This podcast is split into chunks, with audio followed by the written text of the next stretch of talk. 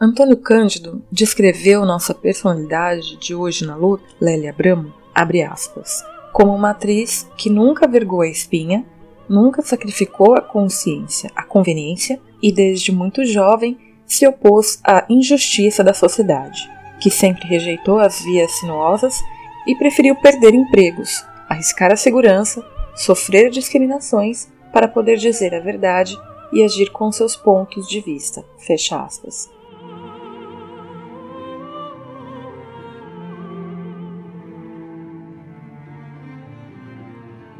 Lélia nasceu em 8 de fevereiro de 1911, em São Paulo, e faleceu em 9 de abril de 2004. Filha de imigrantes italianos, sua família teve sempre uma atuação marcante na política e nas artes.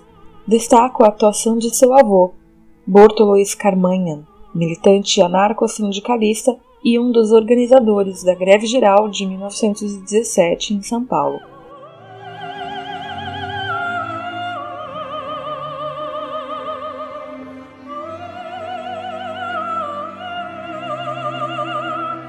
A casa de sua família era um reduto para o encontro entre jornalistas, escritores, artistas e políticos da esquerda brasileira.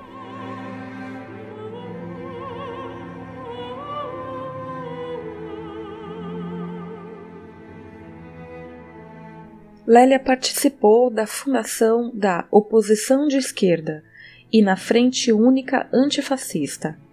Inclusive, atuando no episódio da Revoada dos Galinhas Verdes, que já ganhou um episódio aqui no Hoje na Luta.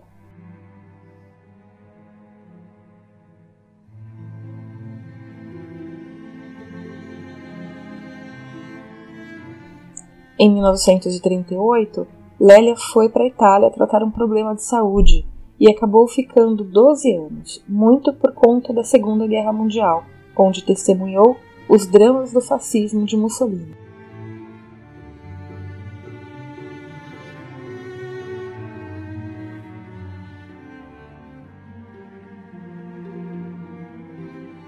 Em 1958, já no Brasil, Lélia inicia sua carreira de atriz, aos 47 anos. Ao longo da vida participou de 24 telenovelas, 13 filmes e 30 peças de teatro, inclusive foi convidada para participar da inauguração da TV Globo em 1964.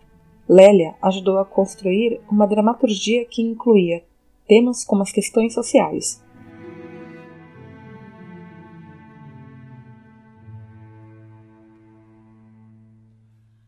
A retidão de caráter e a defesa de seus princípios lhe renderam diversas perseguições políticas por toda a sua vida. Como exemplo, podemos citar a Globo, que passou a ignorá-la a partir de 1973, após ela ter assumido a presidência do Sindicato dos Artistas e Técnicos em Espetáculos de Diversões, a SATED, do estado de São Paulo, período no qual liderou a luta pela legalização da profissão de ator, que ao fim foi reconhecida na lei em maio de 1978. Mesmo sofrendo perseguições políticas, Lélia ganhou diversos prêmios por suas atuações,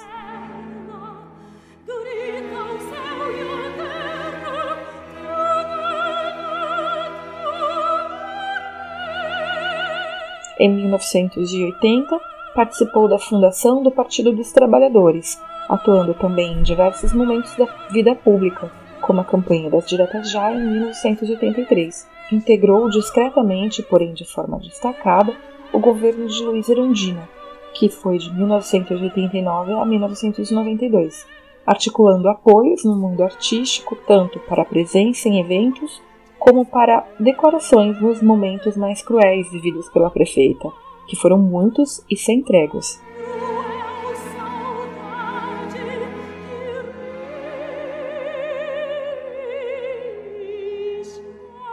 Aprendemos com Lélia Abramo que nunca é tarde para recomeçar, para realizar nossos sonhos. Porém, nunca devemos abrir mão de defender nossos valores, sejam quais forem as circunstâncias.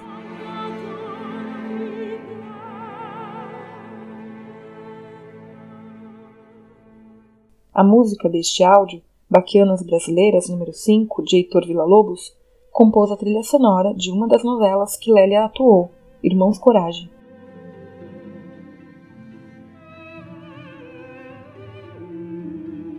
MTST, a luta é para valer.